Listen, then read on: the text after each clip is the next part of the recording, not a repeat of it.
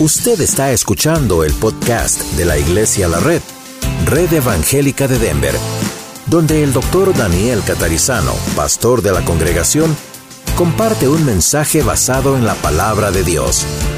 Ahora abra su corazón y permita que en los próximos minutos el Señor le hable y le bendiga. La semana pasada, como dije antes, tuvimos aquí una verdadera fiesta espiritual. Yo creo que el Señor quiere que la iglesia celebre lo que Él hace. ¿Ok? Aquí no se trata de, a ver, qué tan happy nos ponemos. El asunto es, celebremos lo que Dios hace. ¿Okay? Yo estaba ahí y, oh, alabando al Señor en mi mundo con Él y con ustedes acá y pensando, Señor, lo que tú has hecho y lo que sigues haciendo.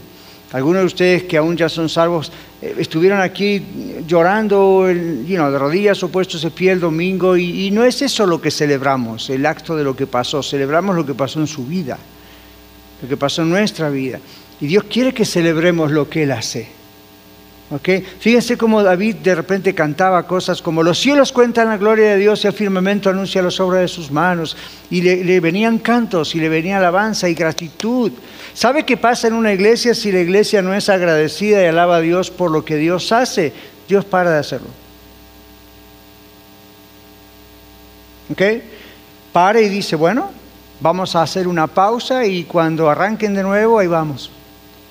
Así que no cree que cuando estamos acá adorando, alabando, estamos tratando de hacer una manipulación psicológica o espiritual. Observe que yo no estoy acá como ni un líder de adoración está aquí uh, diciendo haga esto, haga lo otro, ahora haga esto. Vamos hermanos, dígame, dígalo.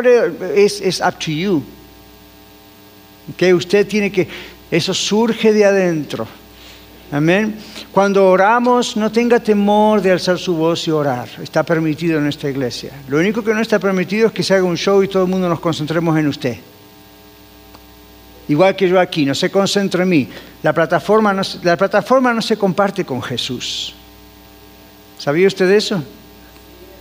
La plataforma no se comparte con el Señor Jesús. Yo con temor y temblor estoy aquí arriba.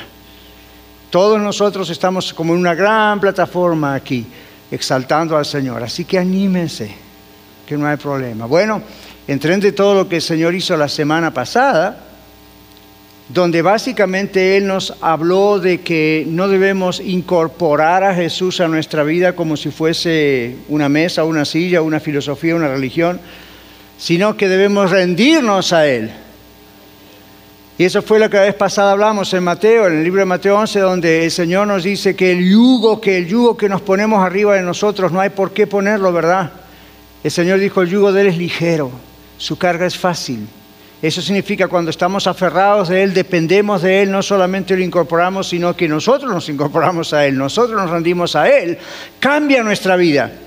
Cambia, viene paz, viene tranquilidad, Dios dirige las cosas. Bueno, hoy vamos a progresar un poco más adentro y vamos a mirar lo que es este regalo de conocer personalmente a Jesús. Observe que la palabra personalmente es la clave aquí. No estamos diciendo qué regalo es saber que Dios mandó a su Hijo y la historia ha cambiado y ahora tenemos antes de Cristo y después de Cristo. Eso es un regalo para la humanidad, pero eso no cambia su vida, ¿verdad? La mía tampoco, si no hay una relación personal con el Señor Jesucristo, estamos igual que antes, nada más con más conocimiento.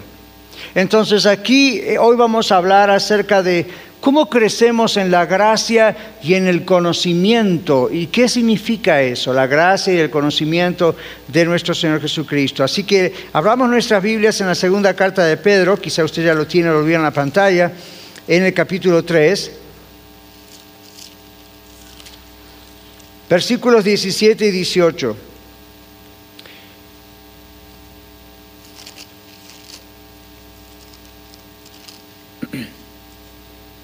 Muy bien.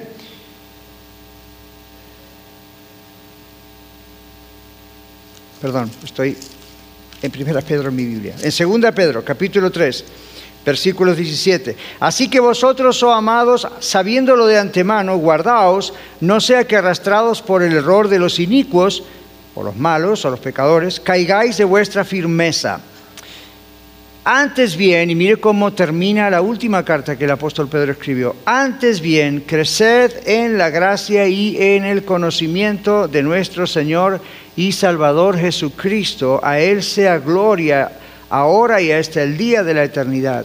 Amén. Contexto, ¿qué está ocurriendo aquí? Muchas personas pensaban que el Señor Jesucristo no iba a venir porque se demoraba, todavía se sigue demorando.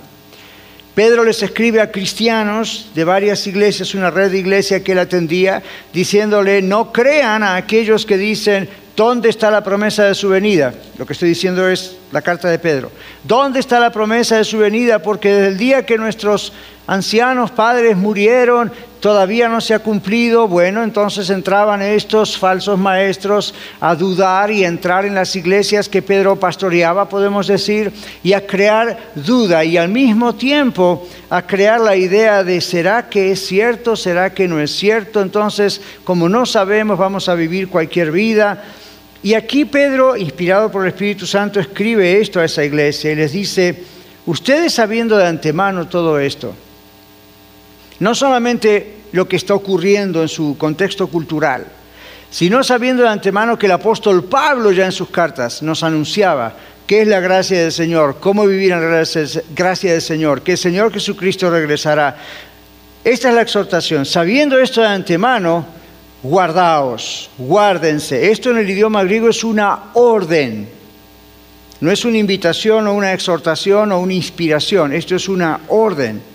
Guárdense de no caer, en otras palabras. porque Hay peligro de que nos pongamos débiles en nuestra relación con el Señor Jesucristo si pensamos que Él quizá demore demasiado. Y puede demorar, pero la Biblia dice que usted y yo tenemos que vivir siempre como que el Señor viene hoy. Entonces, nuestra firmeza se puede hacer debilidad si nosotros creemos voces que andan por ahí si no estamos firmes. La falta de firmeza, y esta es la conexión con el domingo pasado aquí, nuestra falta de firmeza puede llevarnos también a estancarnos, como el agua que se estanca y luego da olor a podrido. O puede también hacernos retroceder. No que vamos a apostatar de nuestra fe en Cristo, pero puede hacernos retroceder. Usted sabe que lo que no crece, retrocede se estanca y se va muriendo. Entonces, ¿qué está diciendo aquí la escritura? Bueno, si retrocedemos, ¿sabe qué vamos a ocurrir? ¿Qué va a ocurrir? Nos vamos a volver a poner aquel yugo que decíamos el domingo otra vez sobre nuestros hombros. ¿Ve? Y toda esa paz que le pedimos al Señor y el domingo inclusive dijimos vamos a tirar ese yugo, no lo vuelva a recoger, entiérrelo, tírelo. No vuelva a eso, no volvamos a nada que sea una carga pesada, pero la carga pesada viene sobre nuestros hombros automáticamente cuando sacamos nuestra vista de que el Señor viene. Y empezamos a escuchar otras teorías, otras ideas y entonces empezamos a ir hacia atrás y se lo aseguro, en cuanto retrocedemos o en cuanto nos estancamos en nuestra relación con Dios, el diablo se encarga de poner una carga pesada sobre nosotros. ¿Y cómo se manifiesta eso, pastor? Usted y yo nos vamos a dar cuenta. Nos vamos a empezar a sentir confundidos, emocionalmente estorbados, empezamos a no saber qué hacer con los problemas y decimos, bueno, yo oré el otro día, ¿qué pasó? No se trata de adorar el otro día. Lo que el otro día hizo, gloria a Dios, ahí empezó. Se trata de estar todo el tiempo en comunión con Dios. El mismo Pedro es el que en su carta dice, el diablo anda como león rugente buscando a quien devorar. ¿Cuál es la forma de que no muerda y no haga nada a Satanás? Bueno, nosotros tenemos que estar listos, dice la, Biblia, firmes en la fe, amén. ¿Dice la Biblia o no dice? La Biblia dice eso. Dice, someteos pues a Dios. ¿Cómo? En oración, en estar con la familia de Dios, la iglesia, en estar en el estudio bíblico, en buscar ese tiempo todos los días que no va a venir automáticamente, usted lo tiene que buscar y yo también, de estar a solas con Dios. Estamos sometidos al Señor, Satanás no puede hacer nada en contra de usted. Por más que ataque, va a rebotar. ¿Se acuerda Efesios capítulo 6, 10 al 20, la famosa armadura de Dios? El escudo de la fe contra el cual puedan atacar todos o defenderse, todas esas cosas en la armadura. Se trata de sometimiento al Señor. Se trata de estar resguardados. habla del yelmo de la salvación, habla de la espada del Espíritu. Todo lo que usted ve en Efesios 6, 10 al 20 no es para ir a hacer un show en televisión. Es para que todos los días usted y yo sepamos que estamos firmes en la palabra de Dios, que estamos firmes en lo que creemos, que estamos firmes en nuestra relación con Cristo. Entonces estamos sometidos a Dios, resistimos al diablo, dice la Biblia, el diablo huye de nosotros. Observe que aunque esto sea lo que voy a decir contracultural y contra muchas cosas, la Biblia siempre, cuando se trata de nosotros en relación al enemigo, lo que la Biblia dice es, resístalo, sometido a Dios. Siempre dice, resístalo, manténgase firme. ¿Dónde? En su relación personal con Cristo. Manténgase firme, deje que el Espíritu Santo le llene completamente. El Espíritu Santo va a usar la Biblia, la palabra de Dios. Otra cosa que el Espíritu Santo va a usar es esto, la iglesia. Alguien preguntaba en el programa de radio el viernes, ¿para qué ir a la iglesia? ¿No la crearon los hombres? Wrong, ignorancia completa. La iglesia la creó el Señor Jesucristo. Él dijo cuando Pedro confesó, tú eres el Cristo, el Hijo del Dios viviente, y Jesús dijo, sobre esta roca edificaré mi iglesia, mi eclesía, es la primera vez que Jesús usa esa palabra. Y a partir de ahí hasta el día de hoy, dos mil años después. Nosotros, usted y yo, somos ese cuerpo espiritual, inmaterial, universalmente unidos a todos los que a través de la historia y de este planeta Tierra hasta el día de hoy hemos recibido a Cristo como nuestro Salvador y Señor. Entonces hay poder en esto. Cuando estamos alabando y adorando al Señor como hace un rato, usted ve que yo hasta cansancio digo, no es entretenimiento, no es un show, no esté mirando aquí adelante a ver qué hago yo. Hay poder en la alabanza, hay poder en la adoración. El día que usted se dé cuenta, no va a aguantar de estar acá otra vez, como me pasa a mí y a algunos de nosotros, porque se da cuenta de lo que está ocurriendo. No solo lo que está ocurriendo a nivel colectivo, lo que está ocurriendo a nivel privado en su hogar o en su carro, donde usted ore, donde usted alabe y adora al Señor muy bien, aquí dice entonces que tenemos que estar firmes. La falta de firmeza puede hacernos retroceder y otra vez cargar el yugo que Dios no quiere que carguemos. Luego, cuando existe una verdadera relación con Cristo, ya sea que acaba de comenzar, como varios de ustedes que entregaron sus vidas al Señor Jesucristo el domingo pasado, o nosotros que tenemos años, muchos, de haber tomado esa decisión que cambió el resto de nuestra vida y nuestro destino, sea para los nuevos o sea para nosotros, la palabra de Dios dice que si nosotros no avanzamos en nuestra relación con Cristo, otra vez cargamos yugo dentro de nosotros. Pero tengo una noticia para usted que está en la Biblia. El Espíritu Santo nos va a dar el profundo deseo de hacer lo que estamos estudiando hoy, crecer en la gracia y en el conocimiento de Dios. Si usted tiene a Cristo en su corazón, el Espíritu Santo está allí, o de otra manera la Biblia dice usted no puede ser cristiano. Nadie puede llamar a Jesús Señor si no es por el Espíritu Santo, dice la Biblia o no dice. Dice. Eso significa que es el mismo Espíritu Santo el que nos convenció de pecado, justicia y juicio. Es el mismo Espíritu Santo el que produjo arrepentimiento, nos dio fe y aceptamos a Cristo y en el momento Él entró, nos selló, nos dio el anticipo, las arras del Espíritu. Y aquí estamos.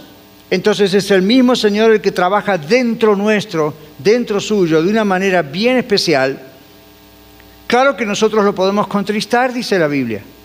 Eso no significa que se va, simplemente no lo estamos dejando trabajar. Así que si usted en esta tarde o cuando escuche el podcast, el que escucha eh, y está diciendo, yo quiero que el Espíritu Santo se mueva dentro de mí, yo bueno, el vaso tiene que estar limpio. Y usted dice, pastor, ¿el vaso, su vida siempre está limpia? No, por eso oro todo el tiempo. ¿Para qué? Para que el Señor la limpie. La Biblia dice, la sangre de Cristo su Hijo nos limpia de todo pecado. Pero no una sola vez el día que nos entregamos a Cristo, de ahí siempre. Ya no para salvación, sino para limpieza, para purificación. ¿Qué dijo el Señor a Pedro, líder entre los apóstoles posiblemente? Cuando fue a limpiarle los pies a los discípulos, Pedro dijo, a mí no, Señor. Jesús le dijo, si no te lavo, no tendrás parte conmigo. Pedro se asustó y le dijo, Señor, no solo los pies, las manos, la cabeza, todo, báñame. Y Jesús le dice, Pedro, los que están lavados, griego dice bañados, no tienen solamente necesidad más que de lavar los pies. Ya están separados para mí, ya están bañados en mi sangre, pero están en la vida. Y a veces uno se ensucia. Por eso el Espíritu Santo, cuando va a traer un avivamiento, y esta serie de, los avivamientos estamos hablando, trae convicción de pecado. Convicción de pecado es cuando usted no aguanta más, no resiste más, no puede más con un pecado oculto. Y usted dice, Señor, no puedo más. Si yo sigo ocultando esto, me muero. Y sí, dentro suyo va a empezar a sentir el olor a la putrefacción del pecado. Confiéseselo al Señor y sea libre en el nombre de Jesús. Eso es lo que el Señor quiere. Un despertamiento espiritual en su vida en la iglesia no viene a menos que nuestro corazón esté limpio delante de Dios. Y usted dice, bueno, ok, ¿y cómo hago luego para mantenerme limpio? Está en la relación con Él. Crezca en la gracia y profundamente en la relación con Cristo. Y usted se va a dar cuenta dos cosas. Una, que peca cada vez menos. Dos, que cuando peca inmediatamente tiene convicción del Espíritu Santo, le pide perdón y no lo puede volver a hacer. Usted dice, pero yo no puedo hacer eso. Usted no puede, pero el Espíritu Santo dentro suyo puede. Si usted le deja, si yo le dejo. Entonces aquí dice el asunto, no importa qué tanto tiempo usted tenga de haber recibido a Jesucristo, la semana pasada, ayer, hoy, lo va a hacer hoy, ya lo hizo hace muchos años, más de 40 como en mi caso, cuando existe una verdadera relación con Cristo, el Espíritu Santo nos da ese profundo deseo de querer crecer en nuestra relación con Él. A mí, ¿cuántos de ustedes no quieren conocer más a Jesús? Sería ridículo no hacerlo así. Tendríamos que tener una buena conferencia uno a uno pastoralmente. Si usted me dijera, yo no, tengo interés en conocer más a Jesús. Si una persona tiene a Cristo en su corazón, el profundo anhelo de su corazón es dos cosas. Adorarle constantemente y dos, conocerle cada vez mejor. Cuando yo me enamoré de mi esposa, estuvimos de novio un tiempo, luego nos casamos Naturalmente que nos casamos porque quiero conocerla cada vez mejor y ella a mí, sabemos que ahora sí somos el uno para el otro, ahí estamos, y a través de los años, hoy nos conocemos muchísimo más que hace 36 años atrás. Cuando yo conozco a Cristo, yo conozco a Cristo hace más de 40 años, 45 años, fue hermoso, me entregué a Cristo igual que ustedes aquí pasé al frente en otra iglesia, pastor por mí, al poco tiempo me bauticé, fui miembro de la iglesia, todo estuvo muy bonito, pero eso fue tomar el biberón, eso fue dar un paso, eso fue nacer de nuevo, apenas arranqué. ¿Se imaginan si después de tantos años todavía estuviera con esa biberón en la boca? ¿Se imagina si todavía no supiera orar, no supiera leer mi palabra, la palabra de Dios, no supiera, eh, no supiera qué es la iglesia, no, no, comprendiera la alabanza y la adoración? ¿Se imagina si estuviera como al principio? Pues no estaría acá, por supuesto, usted tampoco. Entonces, ¿cuál es la idea aquí? Crezcamos en la gracia y en el conocimiento. Ahora vamos a ver estas dos palabras, porque si Pedro es inspirado por el Espíritu Santo para acabar una carta así, y básicamente fue lo último que posiblemente ocurrió, debe ser muy importante, ¿verdad? ¿Se da cuenta cuando una persona está por despedirse o está por morir, dice cosas muy importantes en el último momento? ¿Cuántos de ustedes se acuerdan de aquella hermana Ari que se fue, verdad? Se, regresó a su país. Las últimas palabras de ella aquí frente a la iglesia de agradecimiento fueron una cosa especial. ¿Por qué? Porque no nos va a ver más hasta que estemos con el Señor en el cielo. O a lo mejor ella venga para acá, I don't know, pero supuestamente no nos vamos a ver más. Entonces, esas últimas palabras, ¿verdad? Siempre recuerdo una vecina cuando yo era soltero que murió su papá y nosotros teníamos un negocio, un comercio y venía y a cada rato decía, las últimas palabras de mi papá fueron para su hijo, para mi nieto o su, nieto, mi hijo. Y a cada rato, las últimas, y yo era un jovencito y pensaba, ya, ya lo dijo una vez, ¿para qué sigue insistiendo? Por el hincapié de que cuando una persona está para morir, como que todo el mundo le presta atención a esas últimas palabras, ¿verdad? Algo raro, algo especial, algo misterioso pareciera que ocurre en ese último momento. Pedro está diciendo estas últimas palabras en la carta a su iglesia o a su red de iglesias y está diciendo, miren, en resumen, lo más importante de todo lo que siempre les enseñé es crezcan en la gracia, crezcan en el conocimiento personal en Cristo Jesús y la tienen hecha. De ahí parte todo, la gracia y el conocimiento. Así que yo consideré esta semana con el Señor, o el Señor realmente lo dijo, esto es súper importante. Crecer en el conocimiento, en la relación personal con Él y crecer en la gracia, ya vamos a ver eso qué es, qué significa, es súper importante, tanto para los que entregaron su vida a Cristo el domingo como para nosotros. Entonces, ¿qué está pasando aquí? Recién cantábamos en uno de los cantos, la presencia de Dios me cautivó. Aclaración. Cuando cantamos que la presencia de Dios desciende, se mueve entre nosotros, nos cautiva o lo que sentimos, no estamos apelando a las emociones, no estamos tratando de apelar al emocionalismo. Sin embargo, sabemos que las emociones nuestras son afectadas positivamente, porque ¿quién puso las emociones en nosotros? Dios. Entonces el mismo Señor Jesús expresó emociones. Cuando vinieron aquellos 70, cuando vinieron los discípulos con grandes reportes, Señor, hasta los demonios en tu nombre se, van y, se, y nos obedecen, en vez de Jesús decirle, muy bien, han pasado el examen en la escuela de ministerio de discipulado. ¿Se dieron cuenta de lo que hizo el Señor? Dice que levantó su mirada al cielo y su brazo dijo, te alabo Padre Dios del cielo y de la tierra, yo veía a Lucifer caer del cielo. Empezó a alabar a Dios cuando escuchó un gran reporte. ¿Ven lo que pasa cuando el Espíritu Santo trabaja en una persona? Uno no puede no alabar. Es como que ¡oh! espontáneamente sale. Claro, si usted no conoce a Cristo, usted dice, esta gente está loca. Ok, pero ya algún día va a estar loco como nosotros. Usted alaba al Señor. Le nace, sale. De la misma manera que un papá y una mamá, ¿verdad? Nace un bebé y uno que dice, ah, tuve un hijo más. No, uno dice, wow, tengo un hijo, tengo una hija, como sea que lo celebre, ¿verdad? Y luego viene el hijo, viene la hija y van creciendo y uno ve el desarrollo. Y, bueno, a veces hay sinsabores, pero muchas cosas muy lindas. Entonces, ¿uno qué hace? Celebra. Y si es hispano, más todavía. Y tiene que haber comida. Pero eso es normal. La cultura judía era así, muy parecida a la nuestra. Así, ¿verdad? Uno dice, esto hay que celebrarlo. Entonces, por eso cuando estamos acá, esta es como la sala de nuestra casa, como el living room, ¿verdad? Y nos juntamos todos y contamos qué tal la semana, qué pasó y qué hizo el Señor y esto y lo otro y lo celebramos. ¿Y cómo lo celebramos? No estamos felicitándonos simplemente a nosotros, damos alabanza a Dios, damos gloria a Dios, explotamos y no se lo decimos. ¿Ven? Entonces, ¿qué ocurre aquí? Esto nos acerca cada vez más a esa relación con Dios. El Espíritu Santo nos lleva inevitablemente a querer obedecer al Señor y al querer alabar al Señor y al querer estar cada vez más cerca del Señor. Cada vez más cerca. Ahora, aquí dice crecer en la gracia de Dios. Ahora, uno dice, bueno, la gracia es el regalo inmerecido de Dios, Dios lo aplicó en el momento de mi salvación, ¿en qué tengo que crecer? Ya está. Bueno, la Biblia dice que la gracia de Dios no es solamente el regalo inmerecido de Dios en Cristo y en su resurrección.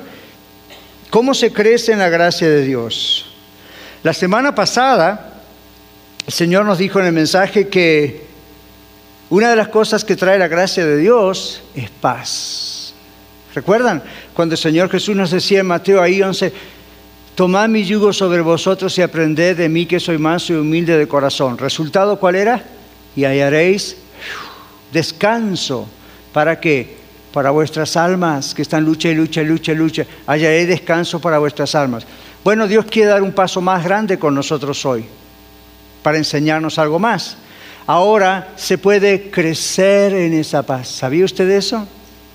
Y usted dice, pastor, ¿cómo se crece en la paz? No es algo que es un sentimiento, una emoción. No, no, no.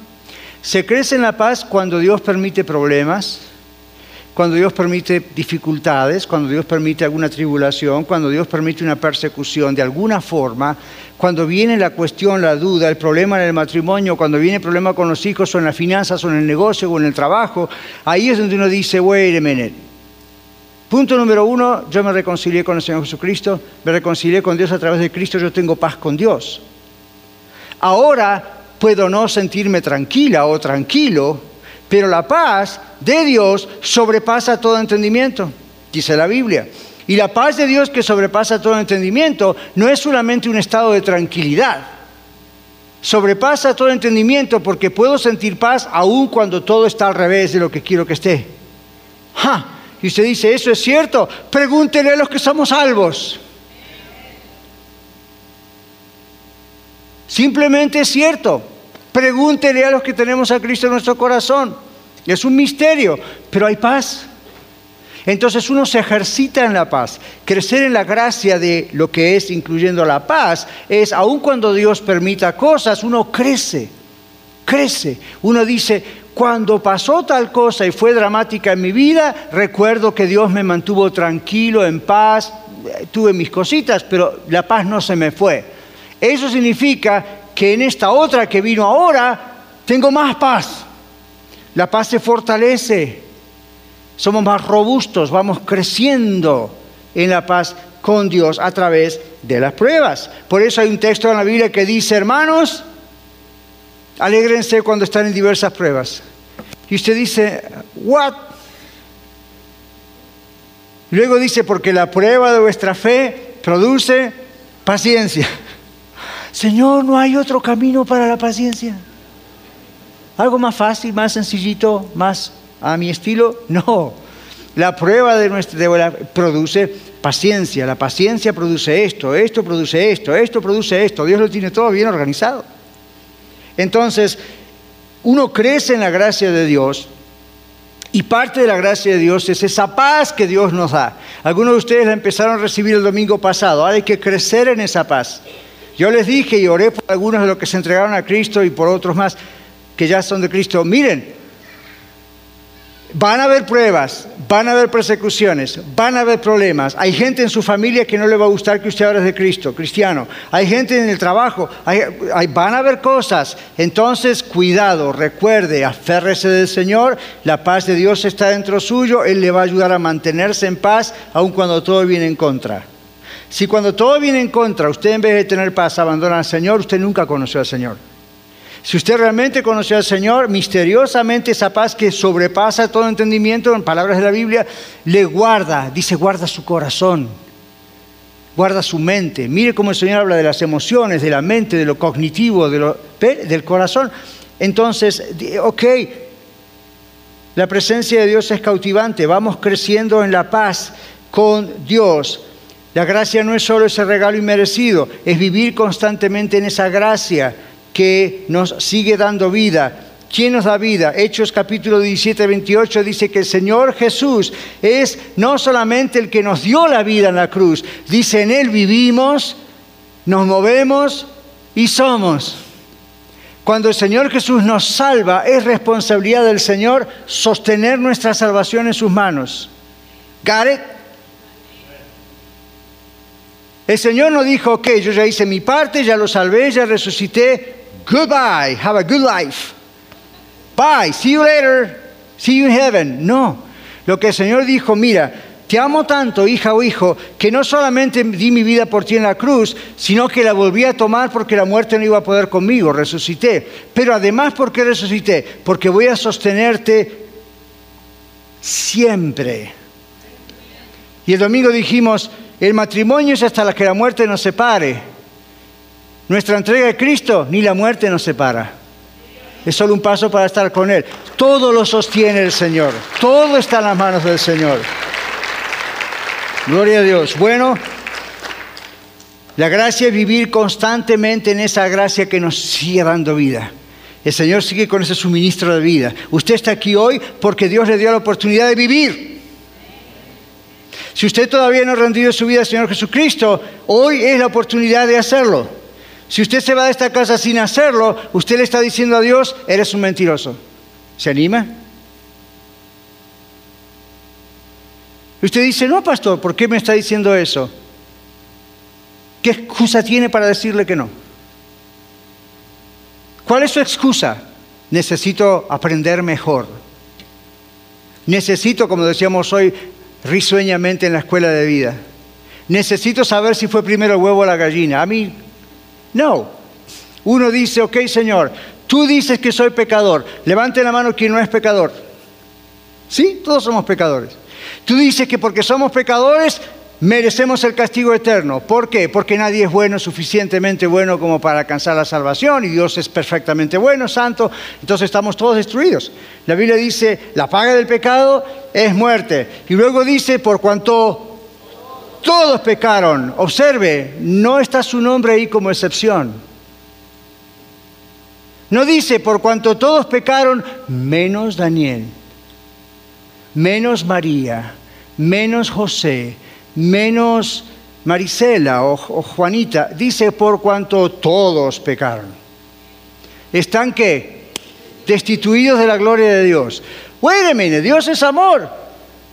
Justamente porque es amor, es verdad y no puede ir en contra de la verdad. Todos somos pecadores, no hay otra solución. Pero porque es amor, Él vino a morir por nosotros. Eso es amor. No solamente I love you, fine, pero te lo voy a demostrar yo voy a dar mi vida por ti. ¿Qué más puede hacer Dios? That's it. Entonces, cuando uno dice, ok, Señor, yo reconozco que soy pecador o pecadora, en esas condiciones jamás voy a estar en tu presencia, al contrario, no va a ser solamente la ausencia de ti, eternamente va a ser una condenación y yo no quiero eso. Ok, hay una salvación, rinda su vida a Jesucristo. Acepte y ponga su confianza en el Señor Jesucristo. Él pagó por usted, yo no lo puedo hacer, esta iglesia no lo puede hacer, esta denominación que está aquí hospedándonos, nosotros no pertenecemos aquí, pero estamos aquí, ¿verdad? Ninguna denominación, nadie puede hacer eso, solamente Cristo puede salvarme. Entonces, ¿por qué le digo que es mentiroso si no acepta a Cristo?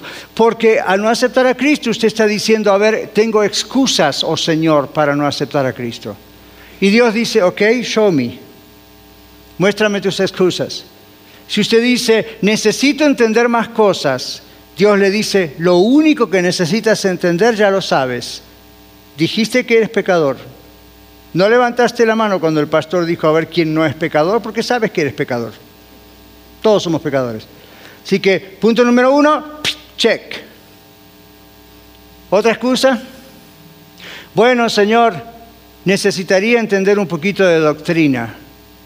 Dios le dice, lo único que tienen que entender, la única, que tiene, la única doctrina que tiene que comenzar a entender es que es pecador, se pierde, no hay solución después de la muerte y si no acepta a Jesucristo, que es todo lo que yo le doy, no hay solución.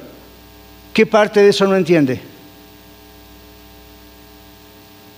Número tres. Mi esposa o mi esposo, el pastor, el líder, el otro que dice que es líder, tiene muchos defectos. Dios dice, cada uno dará a Dios razón de sí. No es su problema. Bueno, pero si fuera realidad, ¿serían santos? Claro, serían santos. ¿Qué significa ser santos? Gracias. Entonces no significa que nunca nos vamos a equivocar, ¿verdad? Si por eso fuera, nadie puede ser salvo. Por eso en primera Juan dice, la sangre de Cristo, su Hijo, nos limpia de todo pecado. y no debemos pecar, dice, pero si pecamos, abogado tenemos en Cristo. ¿Para qué va a estar Cristo como nuestro abogado si hay la posibilidad de que nunca hagamos nada mal aquí? ¿Nos da eso licencia para hacer algo mal? No. Pero Dios sabe, mientras estemos en este cuerpo, mientras estemos en este planeta, va a ocurrir. Entonces Jesús ya pagó por nuestros pecados pasados, presentes y futuros. Ahora, yo no estoy planeando qué pecado voy a hacer esta tarde. Espero que usted tampoco, porque eso sería peor. Pero seamos honestos y seamos sinceros. No tiene que ocurrir, pero si ocurre, el Espíritu Santo nos convence, inmediatamente pedimos perdón al Señor, no echamos la culpa a nadie, nos confesamos delante del Señor y la sangre de Jesucristo, su Hijo, nos limpia de todo pecado. Y pastor, mañana el Señor me lo va a recordar. No. Usted lo va a recordar. Si usted genuinamente le pidió perdón al Señor y mañana dice, Señor, pero ¿te acuerdas de lo que pasó ayer? Dios le va a decir, ¿de qué me estás hablando? No tiene problemas de falta de memoria. Simplemente es, yo ya lo borré. Tú fuiste sincero, yo ya lo borré. No te doy licencia para que vuelvas a pecar, ¿ok? Pero sé que estás en el planeta Tierra. Y si ocurre, he provisto para ti también. ¿Se acuerda lo que nos decía el Señor hace unos minutos atrás? Él sostiene nuestra salvación.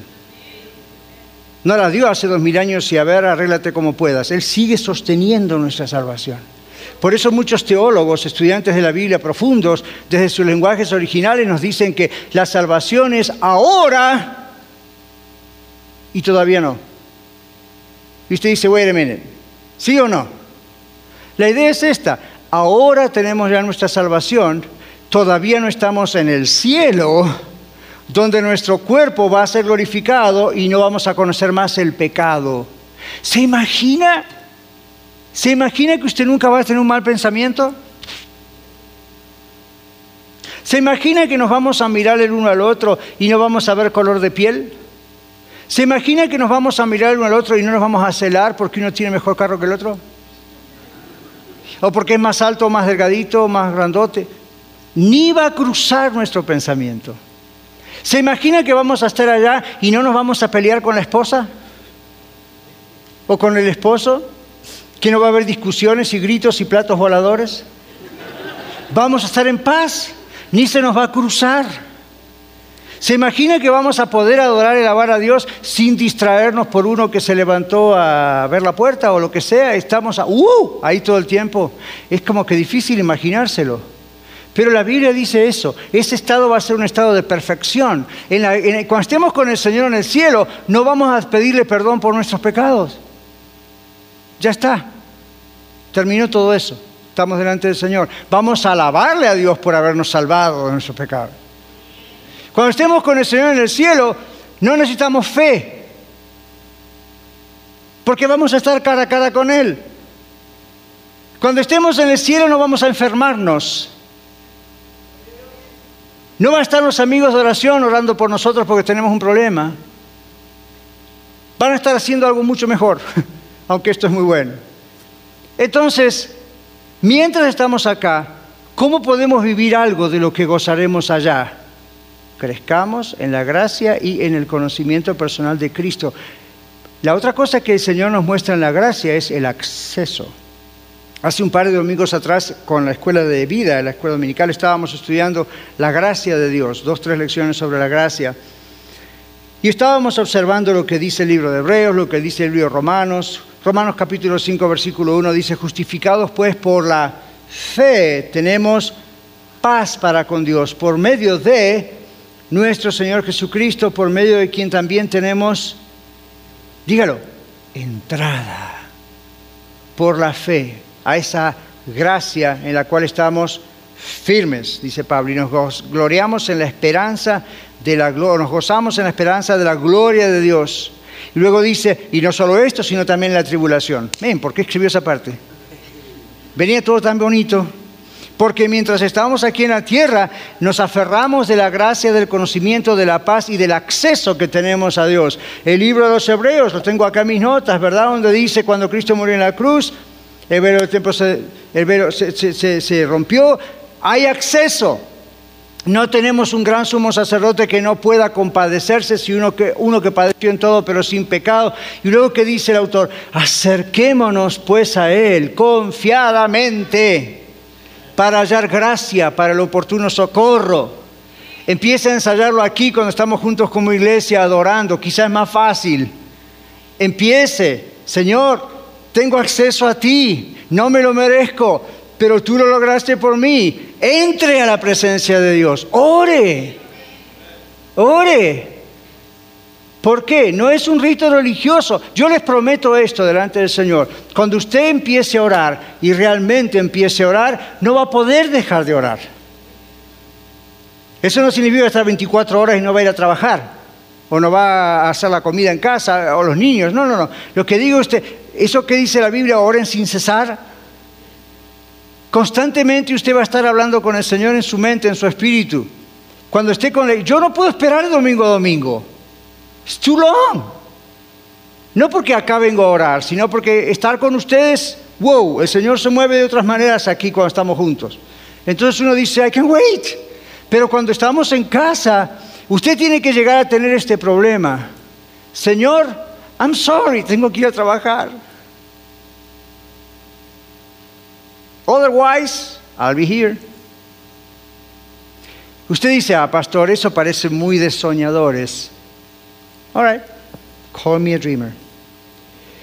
Justificados pues por la fe tenemos paz para con Dios. La gracia nos da paz y podemos crecer en la paz. Filipenses 4:7 dice, esa paz sobrepasa todo entendimiento. Esta paz usted la va conociendo, la va experimentando y eso le va dando músculos espirituales. En el cielo no necesitaremos paz, ahí está el príncipe de paz. Tenemos acceso, el Señor nos da acceso a su presencia, tenemos entrada y por esa entrada, por esa oración, por estar permanentemente con Él, dice, por lo cual estamos firmes. Entonces, ¿cómo hacemos para mantenernos firmes frente a tanta tentación, frente a tanto problema aquí, adentro, afuera, en la casa? En oración. No es un rito religioso, es realmente estar en oración. Usted encuentra respuestas en la oración. Usted encuentra, ¿cómo sé yo lo que tengo que predicar? En oración. ¿Cómo sé yo cuando tengo que responder una pregunta en la radio? En oración. ¿Cómo sé yo cuando tengo que enseñar una clase? En oración. ¿Cómo sé yo cuando tengo que tomar un negocio o dejar un negocio? En oración. A mí todo es oración. You name it. Y a veces es en un momento, espontáneamente, otras veces es me encierro ahí donde yo estoy y ahí entra nadie y estoy llorando. ¿Ven? Hágalo. Hágalo, no es para el pastor, es para todos nosotros. Tenemos fe y en esa fe a la gracia en la cual estamos firmes, vamos conociendo, vamos experimentando, vamos practicando la oración, practicando estar en la presencia de Dios, practicando la fe, practicando el estar con Él. Luego, por último, dice, bueno, hay que crecer en el conocimiento de Cristo. Esto no es un conocimiento intelectual. ¿Cuántos de ustedes se dieron cuenta que hay cosas de Dios que no entienden? Nadie levanta la mano porque todos están levantando la mano. Es una manera de decir, nadie entiende todo de Dios. ¿Usted cree que vamos a comprender todo de Dios aquí en la tierra? No pierda su tiempo. Lo único que podemos comprender de Dios aquí en la tierra es lo que nos muestra su palabra. Así todo tenemos problemas con algunos pasajes, ¿sí o no? Seamos honestos.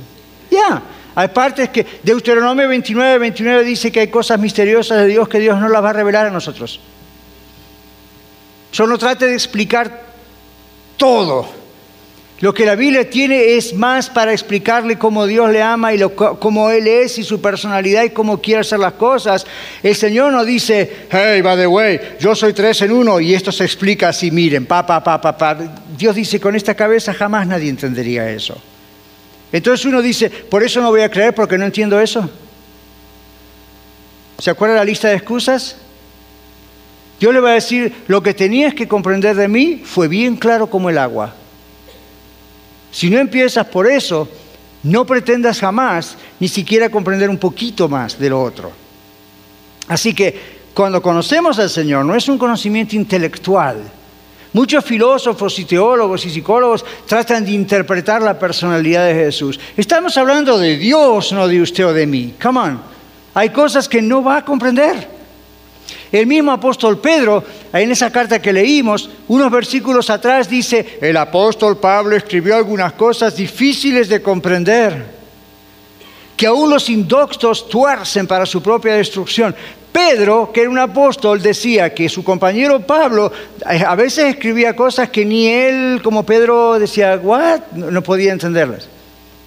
Y el mismo Pablo dijo que los misterios de Dios, en otras palabras, son misterios, no, nosotros aquí no vamos a poder eh, eh, analizar todo eso. Entonces, no estamos hablando de un conocimiento intelectual. No pretenda decir cuando yo entienda a Dios. ¿Se acuerda lo que el Señor nos dijo el domingo pasado? El Señor vino aquí para revelarse a usted, no para explicarse a sí mismo. ¿Se acuerda lo que dijo el Señor el domingo, verdad? El Señor no está aquí para que usted trate de analizarlo e interpretarlo. El Señor está aquí para que lo reciba o lo rechace. Punto. O lo recibo o lo rechazo. Si lo recibo, me mete en un camino donde Dios me va a explicar muchas cosas. Si lo rechazo, encima de la condenación, mientras estoy acá sigo cada vez en peor oscuridad. Dios no vino aquí para ser analizado, explicado, como quiera la gente en la universidad o algunos de ustedes también.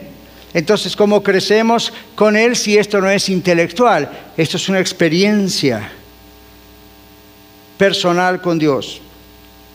Debemos recordar que Dios no solamente habla a nuestro intelecto, Él habla a nuestro corazón.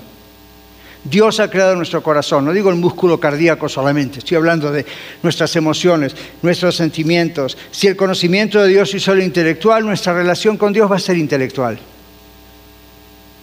Cuando no comprendamos algo, lo desechamos, porque no lo podemos comprender. Eso es lo que comenzó en los años 1700 y algo, en, en el Enlightenment o la era de la iluminación. El mismo Abraham Lincoln creía en eso. Entonces, ¿cuál es la idea? La Biblia es muy bonita, pero lo que no comprendo lo desecho no es inspirado por Dios. ¡Boom! Así está infectado hoy el país. Y así está nuestro sistema educativo en las universidades y en las escuelas de sus niños que están comenzando, ya comenzaron esta semana. No hay Dios, hay evolución, y si hay Dios, bueno, está lejos, creo, y ahí se acabó. ¿De dónde salió todo eso? De los grandes iluminados, ¿verdad? Estaban tan iluminados que estaban más oscuros que la oscuridad por no poder comprender lo que Dios dice, lo desechan. Dios es Dios, Dios no es un ser humano. Entonces, ¿cómo conocemos a Dios en una relación personal con Cristo? Si el conocimiento es solo intelectual, nuestra relación con Dios será solo intelectual, como la relación que podemos tener con un asociado o con un empleado. Recuerdan, lo incorporamos, pero no está dentro nuestro. Pero nunca vamos a escuchar los latidos del corazón de Dios si hacemos eso. El Antiguo Testamento dice, la, dice la Biblia en el Antiguo Testamento, ¿a quién Dios da a conocer sus secretos? Es una manera de decir las cosas que no la da a conocer a todo el mundo. La Biblia dice a sus siervos los profetas. Entonces dice, oh, eso es para usted, pastor. Entonces a usted Dios le da a conocer cosas que a mí no. Eso es el Antiguo Testamento. En el Nuevo Testamento, Dios no da a conocer sus cosas solamente a sus siervos, a cualquier persona que entrega su vida al Señor Jesucristo. Si usted realmente le entregó su vida al Señor Jesucristo, no solo le incorporó a su vida, pero le rindió su vida, como decíamos el domingo pasado, el Señor habla a su corazón. Usted escucha los latidos del corazón de Dios, básicamente. Usted capta lo que el Espíritu Santo está diciendo ahora o durante la semana y usted lo capta. No me pregunte cómo, usted lo capta. Usted dice, pastor, ¿será posible que escuche una voz audible? Posiblemente no pero usted sabe que usted sabe que es el Espíritu Santo hablando. Y luego lo confirma y dice, ok, era verdad. Y eso le da firma más y más y más. Dios habla a nuestro corazón. En Mateo 18, 13, el Señor Jesús dice, si no se vuelven como niños, no pueden entrar al reino de los cielos. Niños no significa ignorar la doctrina, niños no significa seguir tomando el biberón espiritual, simplemente significa la ternura de un niño. Cuando usted está alabando y adorando al Señor, volvemos a esto, usted está alabando y adorando al Señor aquí o en su casa y está apasionado por el Señor, usted está como un baby.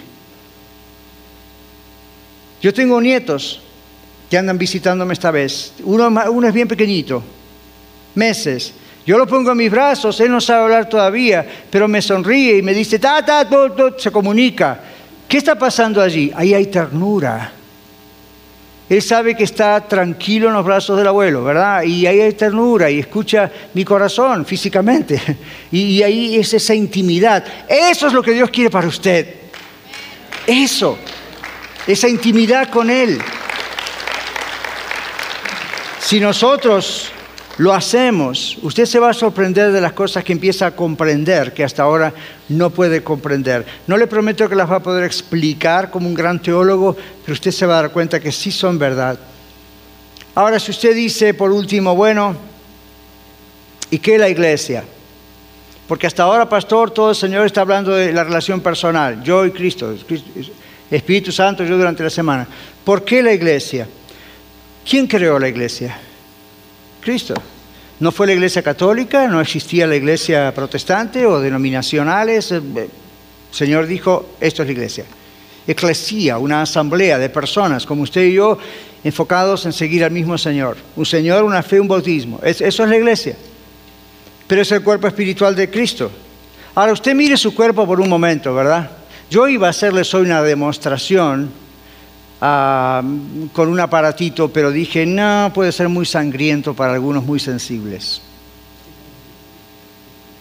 Pero mire su mano, pretenda que se la cortó. Su mano ya no está en su cuerpo, está ahí en el suelo. Ahora mire su mano. ¿Cuántos minutos usted cree que esa mano va a vivir fuera del cuerpo? segundos. Segundos. Perdió el contacto con el corazón, con las arterias, con los órganos. Entonces, para usted en el podcast, usted aquí que dice, yo amo al Señor, yo creo que Cristo es mi Salvador, pero no necesito la iglesia. ¿Quién creó la iglesia? Jesucristo. ¿Cómo llama a Jesucristo a la iglesia? Su cuerpo. ¿Será que vivimos fuera del cuerpo de Cristo y podemos subsistir? No. ¿Puede una mano o un órgano del cuerpo vivir fuera del cuerpo? No, se muere. Usted y yo no estamos perteneciendo a una iglesia local, como en este caso Iglesia de la Red. No estamos en una iglesia local, porque esto es una linda organización, nos amamos mucho, tenemos que venir a la iglesia, es una cuestión de hacer algo el fin de semana, ese estatus, capaz que a lo mejor así Dios dice, mm, cuento que esta obrita que hice, te no, olvídese. Cuando somos de veras de Cristo, no podemos no estar con la gente de la iglesia. No estamos hablando del pastor catarizano, no estamos hablando de la institución o en qué lugar se reúne. Estamos diciendo, usted y yo nos necesitamos. Usted y yo estamos aferrados a la cabeza que es Cristo. Y solos, dice el Señor, no Daniel, dice el Señor, que fuera del cuerpo no subsistimos. Esas personas que a veces llenan la boca diciendo yo no necesito una institución, son una bola de hipócritas, o quieren mi dinero, o mira la iglesia los problemas y divisiones que tienen. Volvemos a la lista de excusas como antes. ¿Quiere? ¿Se anima? ¿Qué dice el Señor? Yo creé la iglesia, yo la inventé, yo la hice y eres parte del cuerpo, te guste o no te guste. Si has resucitado en Cristo, si tienes vida nueva en Cristo, automáticamente, dice el Señor, perteneces a la iglesia a nivel universal, la verdadera. No estamos hablando de una denominación o nombre, realmente los salvados por Cristo. Entonces, una iglesia local, ese es el lugar donde te pongo, ahí tienes que crecer. Va a haber inmadurez, va a haber problemas, voy ya, todo aquí en el planeta Tierra tiene sus altas y bajas, pero no hay excusa, ¿se da cuenta? Crecemos en Cristo cuando estamos juntos. Vamos a comenzar reuniones de oración el 6 de septiembre, un mes casi desde mañana. Eso es algo que nos va a ayudar, es la fuente de poder de la iglesia, pero es algo que nos va a ayudar a nosotros, unos a los otros. ¿Ven? Porque la Biblia dice, nos exhortamos al amor, nos exhortamos a las buenas obras, oramos unos por los otros, nos amamos unos a los otros, nos perdonamos unos a los otros. Es una familia, no es una institución humana. Como institución humana somos una 501c3 ante el IRS, 501.3. Todas las iglesias incorporadas estamos incorporadas allí, usted y yo también, Iglesia de la Red. Eso no es la iglesia, eso es ante el gobierno un organismo. La iglesia somos usted y yo. Todos los que aceptamos a Cristo nos necesitamos. Crecemos en el conocimiento y en la gracia de Dios juntos, hermanos. Juntos. Usted no me hace más feliz aquí cuando viene. Sí, me hace más feliz, pero la iglesia no se trata de mí. Esto no es el negocio del pastor, a ver cuántos clientes vienen. Me libre Dios de una cosa semejante. Aquí simplemente yo soy el siervo que tira del caballo. Todos nosotros estamos juntos, crecemos unos a los otros. Vamos a, Dios nos va a ayudar y nos va a ayudar a hacer crecer a los que van a venir. Solo no crece un cristiano. Eso es una idea falsa. A menos que usted esté en una isla o en un pueblito, en algún lugar donde no hay iglesia, Dios sabe eso y posiblemente esa va a ser la iglesia que empiece allí. Generalmente en una ciudad como la nuestra no, no tenemos esa excusa de decir, ¿verdad? Entonces vamos a crecer en el conocimiento del Señor Jesucristo. Lo último que es conclusión ya realmente es que estamos hablando y cantando de la gloria de Dios. El último versículo dice, a Él sea la gloria. ¿Se dio cuenta? Cuando usted lea un versículo así, a Él sea la gloria, ahora y por siempre, amén. Usted dice, ok, es la firma para... No, wait a minute. Si está en la Biblia, ¿es palabra de Dios o no? Algo significa. Entonces, qué curioso que Pedro está diciendo a Él sea la gloria, a Jesús sea la gloria, mientras está hablando de que algunos niegan la segunda venida de Cristo. Qué curioso, ¿verdad? Entonces, no solamente está afirmando la gloria de Cristo, fíjese que Pedro dice, a Él sea la gloria ahora y por siempre. Ni siquiera cuando Él vuelva, siempre. Incluyendo después cuando Él vuelva y cuando estemos con Él. Pero esto es lo que le va a pasar a usted si conoce a Cristo cada vez más, mejor. Esto es lo que le va a pasar. Cuando el Señor le llame a su presencia o Él venga de golpe, usted va a mirar el rostro del Señor y va a decir, Señor, nunca te vi con mis ojos, pero me eres muy familiar. Yo te conozco como si te hubiese visto físicamente. Pero la Biblia dice que si uno no tiene esa relación con Cristo, aun si es salvo, dice cuando venga el Señor Jesucristo, quizá, hay un texto que dice, quizá lo va, a querer como escapar, no, escapar de, no, no soy salvo, pero vino en un momento en que estoy en pecado. El Señor dice, en otras palabras, si usted tiene comunión con Él y yo, y crecemos en la gracia y en el conocimiento personal de Cristo, cuando Cristo, cuando Cristo venga en cualquier momento o muramos y nos lleve a su presencia, ver a Jesús cara a cara va a ser como, yo te conozco, ya te vi. ¿No le pasó eso alguna vez? Que uno va a ver una persona o la vio una sola vez o no la vio nunca y de repente la conoce y dice, yo siento como que nos conocimos de toda la vida. Eso va a pasar. Si el Señor viene ahora o nos lleva a su presencia, en cuanto lo veamos vamos a decir, por fin te veo cara a cara, pero en realidad es como si siempre te hubiese visto. ¿Por qué? Te conozco. Conozco. ¿Usted conoce al Señor Jesús? Pero aquí en este lugar probablemente hay personas que creen que conocen al Señor Jesús y todavía no le conocen. Así que como hicimos el domingo, vamos a cerrar nuestros ojos, vamos a orar al Señor, vamos a dar una oportunidad. Si Dios la da, ¿cómo no la vamos a dar nosotros? Ore al Señor en este momento. Casi que igual que el domingo pasado, ¿verdad? Los que estábamos, Señor, te incorporé a mi vida o realmente me entregué a ti, entregué mi vida a ti. Si usted nunca lo ha hecho, mientras escuchamos este canto final, este himno final, yo le invito a que lo haga. Muchas gracias por escuchar el mensaje de hoy. Si tiene alguna pregunta en cuanto a su relación personal con el Señor Jesucristo o está buscando unirse a la familia de la Iglesia La Red, por favor no duden en contactarse con nosotros.